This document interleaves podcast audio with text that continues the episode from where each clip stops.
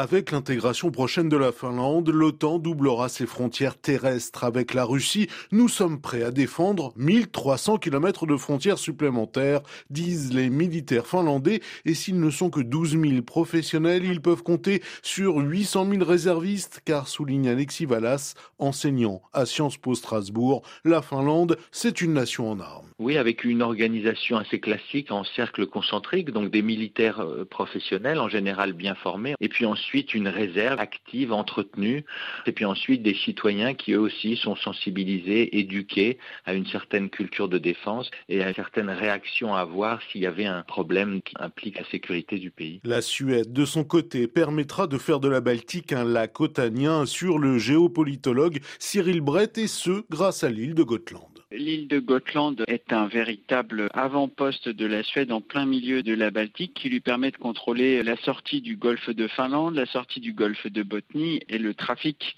en provenance des Baltes. Et donc ça lui donne, face à la marine et à la sous-marinade russe, un poste avancé et de détection et de réaction. Kaliningrad sera plus que jamais une enclave et c'est toute l'architecture de défense russe qui se trouvera alors fragilisée, insiste Alexis Vallas. Ça signifie à la Russie que la poursuite du conflit en Ukraine emporte aussi des conséquences négatives. Là, je crois que l'attitude otanienne est qu'on est engagé dans un rapport de force, qu'il faut le gagner, qu'on verra à la fin pour ce qu'on appelle le face saving, sauver la face de la Russie, mais que maintenant il importe de montrer à la Russie que la poursuite du conflit peut aussi affaiblir de manière croissante la position militaire russe. Historiquement, stratégiquement, politiquement, Cyril Brett. le district de Saint-Pétersbourg et toute la région de Mourmansk sont des points névralgiques pour la marine et pour la défense aérienne russe. Avec cette candidature euh, de la Suède et de la Finlande à euh, l'OTAN, tout d'un coup, la Russie se trouve vulnérable